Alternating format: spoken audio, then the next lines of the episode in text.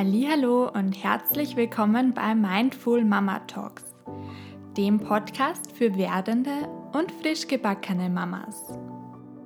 Über all die Höhen und Tiefen. Mein Name ist Sarah Mitterholzer. Ich bin Expertin für Hypnobirthing, Yoga und ganzheitliches Coaching und selbst auch Mama. Schön, dass du hier bist weil wir als Mamas alle miteinander verbunden sind.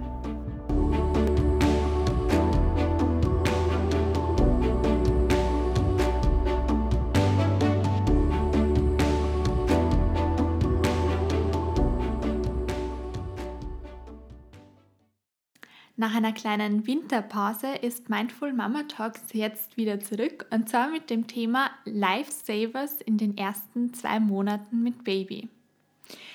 Ich bin heute ausnahmsweise ganz allein. Der Papa ist nämlich gerade mit dem kleinen Mann ähm, im Bett und die ruhen sich aus und schlafen ein bisschen. Ich sitze da gerade in der Küche und es ist voller Saustall um mich herum.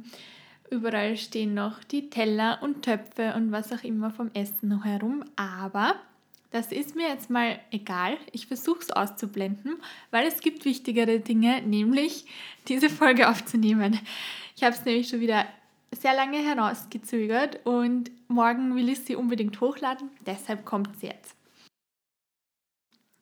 Mein erster kleiner Lifesaver, oder eigentlich nicht klein, sondern riesengroß, war unsere Hebamme. Ich wusste bis zur Schwangerschaft nicht, dass es in Österreich so ist, ähm, dass die Krankenkasse bis zu zwölf Besuche von der Hebamme im Wochenbett finanziert. Ich weiß jetzt nicht, ob das von jeder Krankenkasse gleich ist, aber eben die österreichische Gebiets Gebietskrankenkasse oder jetzt heißt es ja Gesundheitskasse, ähm, die übernimmt das sehr wohl.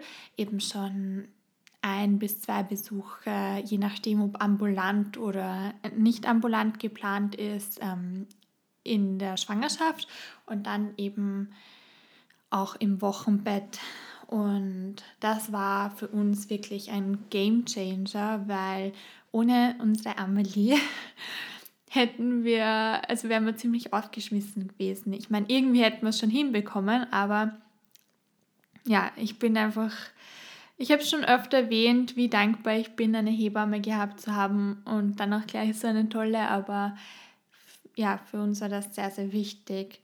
Und sie hat uns eben bei all unseren Fragen ist sie uns zur Seite gestanden und hat uns Antworten gegeben, die man natürlich auch irgendwie in Büchern oder im Internet herausfinden könnte, aber in den ersten Tagen und Wochen mit Baby hast du einfach nicht die Zeit, im Internet nachzuschauen, weil du ständig damit beschäftigt bist, zuerst mal dein Baby stundenlang anzuschauen und zu beobachten und ähm, zum anderen eben auch mit Stillen und Windelwechseln und dies und das und ähm, dein Schlafdefizit und alles aufzupäppeln. Und deshalb war es gut, dass wir da ähm, ja, mehrmals die Woche Besuch von der Amelie hatten. Und Besuch ist auch gleich ein gutes Stichwort. Ähm, für mich war es auch enorm wichtig, dass meine Mama uns so zur Seite gestanden ist oder zur Seite gestanden hat. Ähm, Gerade weil der Christoph eben nach fünf Tagen, nachdem der Felix auf die Welt gekommen ist, ähm, schon wieder in die Arbeit musste, seinen neuen Job angefangen hat. Und hätte ich da meine Mama nicht gehabt, wäre ich auch da sehr, sehr aufgeschmissen gewesen, weil ein paar Tage nach der Geburt ist es einfach schon so ein Riesending, mal für ein paar Stunden alleine zu sein oder für eine Stunde alleine zu sein. Und dann aber die Vorstellung von ganz früh in der Früh bis um zwei oder drei am Nachmittag allein zu sein, ist halt für junge Mamis nochmal was soll ich sagen, ein kleiner, eine kleine Horrorvorstellung. Und egal ist, ob es deine eigene Mama ist, ähm, ob du sonstige Familienmitglieder hast, zu denen du sehr nahe stehst, oder gute Freundinnen oder ähm, ehemalige WG-Mitbewohner, egal wer, zu dem du einen guten Draht hast. Jemanden zu haben, den du spontan anrufen kannst und der genau weiß, dass er quasi dein Notfallkontakt für die Zeit, erste Zeit mit Baby ist und der dann auch wirklich ähm, sprungbereit ist und zu dir kommt, ist so wertvoll. Und ich hoffe wirklich sehr, dass jeder, jede Frau so jemanden hat, weil äh, ich möchte es mir nicht vorstellen, wie es ohne meine Mama gewesen wäre. Eben weil sie uns auch sehr, sehr unterstützt hat bei anderen Dingen. Also einerseits geht es eben darum, dass man Gesellschaft hat, nicht den ganzen Tag alleine zu Hause sitzt mit dem Baby. Und andererseits auch, ähm, was den Haushalt zum Teil, also Haushalt betrifft. Ähm, es ist ein, eine unglaubliche Erleichterung, im Wochenbett einen vollen Kühlschrank zu haben. Oder noch besser, ähm, eingefrorene Sachen, die man nur schnell auftauen kann und dann ein fertiges Essen hat. Eben vorgekochtes.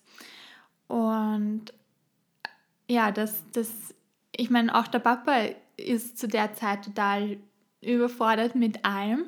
Mm, und ich wurde voll lieb verwöhnt vom Christoph, eben, dass er sehr oft für uns gekocht hat und mir das dann ins Bett serviert hat. Aber ähm, ja, auch so einfach Dinge zu Hause haben, zu haben, die schnell zubereitet sind. Sei es ein Porridge oder sei es auch nur einfach eine Banane. Eine Banane hat mir auch einige Male die Nacht gerettet, weil ähm, ich kurz nach der Geburt wirklich auch in der Nacht mal äh, einen, einen, so einen Hunger, Bärenhunger gespürt habe, dass ich da irgendwas ähm, Zuckerhaltiges brauchte und da hat mir eine Banane sehr geholfen. Ähm, und eben dann auch nach vier, sechs Wochen war das noch so super, dass wenn ich, selbst wenn ich dann eben ganz alleine zu Hause war, dass ich wusste, okay, wir haben ähm, Müsli-Riegel oder Nüsse oder sonst was, was ich mir ganz schnell mal nehmen kann, wenn der Hunger zu groß wird und wenn ich nicht die Zeit habe, mir eine Suppe hinzustellen oder Nudeln zu kochen, weil wo soll das Baby hin, wenn ich Nudeln koche? ja. Und ansonsten ist es auch noch für uns total wichtig gewesen, dass wir uns in den Phasen, wo der Felix total unruhig ist, wo er quengelt, wo er zum Teil wirklich laut schreit und brüllt, dass wir uns da abwechseln und nicht alleine sind. Ich meine, oft war halt diese Phase dann von fünf bis um acht oder von sechs bis um neun und das sind halt oft auch schon dann die Partner, die Partnerinnen daheim und können unterstützen. Ähm, und dass man sich da auch erlaubt, dann eben zu sagen, hey du, ich kann gerade nicht mehr, bitte nimm du ihn oder sie jetzt einmal. Ähm, ich brauche jetzt mal fünf Minuten ohne Baby. Mhm, genau. Und wenn wir schon bei den Schreiphasen sind, also die waren beim Felix so, ich würde sagen, sie haben zwei bis drei Wochen nach der Geburt begonnen und haben dann eineinhalb Monate angehalten, vielleicht auch zwei. Was aber jedenfalls sehr geholfen hat und was große Lifesavers waren in der Zeit, war der Fliegergriff. Ich glaube, der ist eh schon ziemlich bekannt, ähm, aber es ist, er ist auch guten Grundes bekannt, weil er wirklich sehr, sehr gut hilft. Und wenn da Blähungen oder was auch immer gerade vorherrschend sind in der Zeit, ist der echt super, super, super. Ähm, was uns noch sehr viele Tage, Abende gerettet hat, war der PC-Ball oder Gymnastikball. Da hatte ich den Felix dann oft im Tragetuch. Auch das Tragetuch war ein richtiger Lifesaver, aber dazu gleich nochmal später. Ähm, beim PC-Ball hat es geholfen, einfach, wenn zum Beispiel ein Hixi, also ein Bäuerchen gedrückt hat, das Auf und Ab hat geholfen, dass er das irgendwie dann doch noch rauskriegt und ähm, sich nicht ewig damit plagen muss. Außerdem diese Wippbewegungen oder von links nach rechts schunkeln. Es ist einfach, es wird total anstrengend, wenn du das ohne Gymnastikball machst und mit Gymnastikball ist es halt viel einfacher meiner Meinung nach und ihm hat es sehr getaugt. Und ich habe das jetzt auch schon von anderen Mamas gehört, die vom Gymnastikball begeistert sind. Es ist einfach eine Erleichterung. Und ähm, Tragetuch auch noch ein Lebensretter für die erste Zeit. Wir hatten es nämlich genau zwei Monate, das weiß ich noch. Dann sind wir auf die Manduka, auf die Trage umgestiegen. Aber beim Tragetuch, das, da hatten wir ein elastisches, also so aus einem Jersey-Material. Und unser Baby, unser Felix war einfach oder ist ein totales Tragebaby. Ich kenne auch jetzt schon Babys, die genau das Gegenteil sind, die es lieben, Kinderwagen zu sein und ähm, eigentlich gar keine Trage, Tuchtrage-Fans sind. Aber ähm, für ihn war das total super, weil er den Herzschlag von Mama oder Papa gespürt hat und äh, sich da auch sehr, sehr schnell beruhigt hat. Und wir sind dann auch ganz oft mit ihm, wenn er sehr unruhig war, wenn er gequengelt und geschrien hat, äh, außer Haus gegangen. Einerseits, weil man irgendwann in den eigenen vier Wänden, wenn du da ein Lauthals, also ein, wie sagt man da? Ja, ein, ein Baby, das einfach nur brüllt, da in einem engen Raum oder in einem kleinen Raum hast, dann hältst du das irgendwann nicht mehr aus und dann draußen ist es einfach gleich um einiges leiser, weil der Raum nicht da ist, weil du im Freien bist. Und ähm, also einerseits war das eben für uns super und andererseits war es wirklich ganz, ganz, ganz, ganz oft so, sobald wir nur oben unsere Wohnungstür verlassen haben, im Stiegenhaus waren, hat es sich beruhigt. War er leise. Also ich weiß nicht, woran es liegt, aber ähm, äh, Wohnung verlassen war auch für ihn ein sehr, sehr guter, ähm, sehr, sehr guter Beruhigungs, ja, Beruhigungsding. Mm, und ja, deshalb sind wir in den ersten zwei, zwei, zweieinhalb Monaten echt viel, viel, viel mit ihm spazieren gegangen. Auch am Abend, eben wenn es schon dunkel war. Und ich war dann einfach immer so erleichtert, wenn er sich beruhigt hat und nicht mehr so laut geschrien hat. Und ansonsten war es eben auch super, die Spaziergänge. Wir haben sie zwei Wochen nachdem er, also in der dritten Woche quasi, wo er auf der Welt war, haben wir begonnen, täglich spazieren zu gehen, weil irgendwann fällt mir halt selbst auch die Decke auf den Kopf. Wenn ich immer nur in unserem äh, kuscheligen Lager bin und nie rauskomme, geht es einfach irgendwann nicht mehr. Und jetzt ist mir gerade vorhin noch was eingefallen. Ich habe mich, hab mich nämlich heute ein bisschen vorbereitet und mir ein paar Notizen gemacht, damit ich nicht so planlos dahin stammle. Ähm, und jetzt habe ich es doch wieder vergessen, weil noch irgendwas zusätzlich dazu kommt. Ah, ich weiß schon wieder. Föhn und Staubsauger. Föhn, Staubsauger und ähm, Dunstabzug. Diese drei Geräusche liebt der Felix und lieben auch ganz viele andere Babys. Jetzt war es so, dass wir in den ersten Tagen oft den Staubsauger am Abendrennen hatten. Ähm, und er wirklich, also es war auch wieder da so spannend zu sehen. Er schreit Staubsauger an, er schläft innerhalb von ein, zwei Minuten. Und ähm, dann dachten wir uns irgendwann, ja, wir können ja nicht die ganze Zeit den Staubsauger oder den Föhn laufen lassen also für ein paar, für eine halbe Stunde, Stunde und vor allem nicht um neun am Abend, kommt vielleicht bei den Nachbarn nicht ganz so gut an.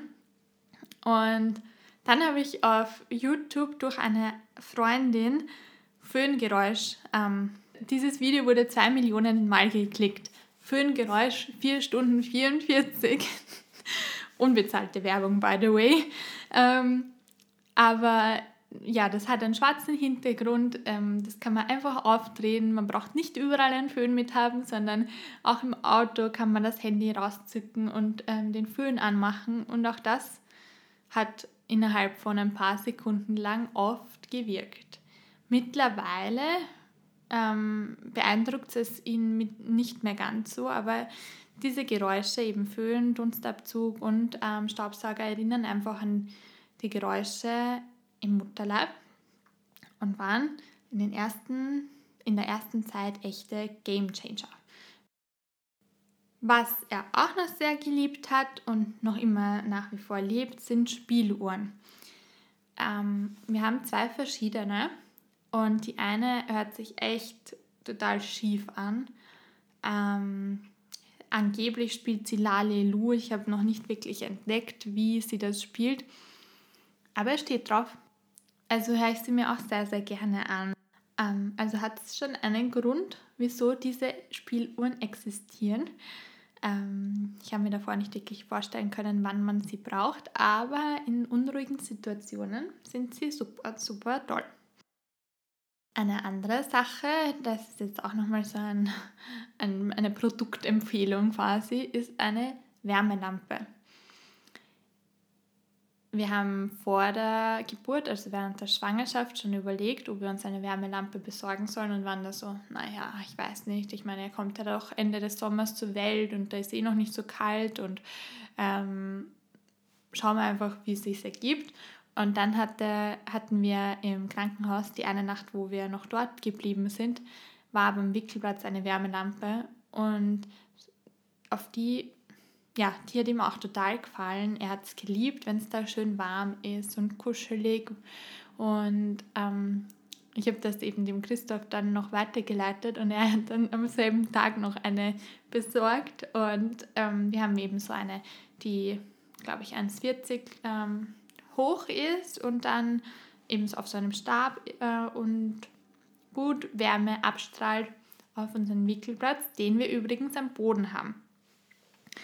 Ähm, ich fand es unnötig, eine Wickelkommode zu besorgen, gerade auch deshalb, weil sehr, sehr viele Unfälle beim Wickeln passieren, wenn man dann doch einmal kurz abhaut und ähm, das Baby runterkugelt. Ich meine jetzt vielleicht noch nicht als Neugeborenes, aber wenn es halt dann schon rollen kann oder so. Und mir war das dann zu gefährlich. Und wir haben uns einfach so eine Wickelauflage besorgt. Die ist übrigens auch ein, eine gute Investition, weil man sie gut abwischen kann, wenn ähm, das Baby mal wieder frei pinkelt. Und auf das stehen sie auch sehr. Und ähm, ja, die Wärmelampe strahlt eben auf diesen Wickelplatz, den wir da am Boden eingerichtet haben und den er über alles liebt wo er übrigens auch ähm, das erst, die ersten Male alleine gelegen ist. Also ähm, egal ob Spieledecke, Sofa, was auch immer, wollte überall nicht liegen, aber am Wickelplatz, am liebsten unten ohne, also ohne Windel, hat es dann auch mal ausgehalten, während ich duschen war. Bevor ich die Folge abschließe, möchte ich aber jetzt doch auch noch ähm, ein paar Dinge nennen, die für die Mama sehr essentiell und gut sind. Ähm, für mich ist es unvorstellbar, dass ich mit BH, Still-BH oder sonstigem schlafe, weil ich mich da einfach viel zu eingeengt fühlen würde und gerade auch, weil ich finde, dass wichtig ist, ähm, dass die Brüste nicht immer durch Stillanlagen und sonstiges abgehalten wird, werden, also der Milchfluss abgehalten wird, sondern dass sie auch mal frei sind. Und ähm, ja, deshalb habe ich die ersten Nächte auch immer nackt geschlafen. Irgendwann ist es einfach zu kalt geworden, weil der Herbst und der Winter gekommen ist. Und seitdem schlafe ich mit einem offenen Cardigan, weil ähm, ja, eben in der Nacht still ich und deshalb ist gut, wenn ich das offen habe. Und ähm, lege mir da immer unter die Brust, an der er jetzt nicht nuckelt und saugt, lege ich mir dann einen, ähm, ein Spucktuch und so kann alles quasi fließen, was fließen möchte. Ich halte es nicht auf oder zurück und habe aber auch nicht nichts im Weg. Also ich, ich habe das jetzt auch schon von einer anderen Freundin gehört, die mit einem offenen Hemd schlaft und die das sehr praktisch findet, weil für mich, also es gibt sehr wohl Stillnachthemden und was auch immer, aber ähm, was fange ich damit an, wenn ich ein Nachthemd anhabe, aber keinen BH drunter und dann, sobald ich stille, wird auf der anderen Seite das ganze gesamte Nachthemd ähm, mit Milch angetropft und ange, also voller Flüssigkeit angesaugt. Deshalb, ja, mein Tipp, ein Hemd oder einen offenen Cardigan zum Schlafen.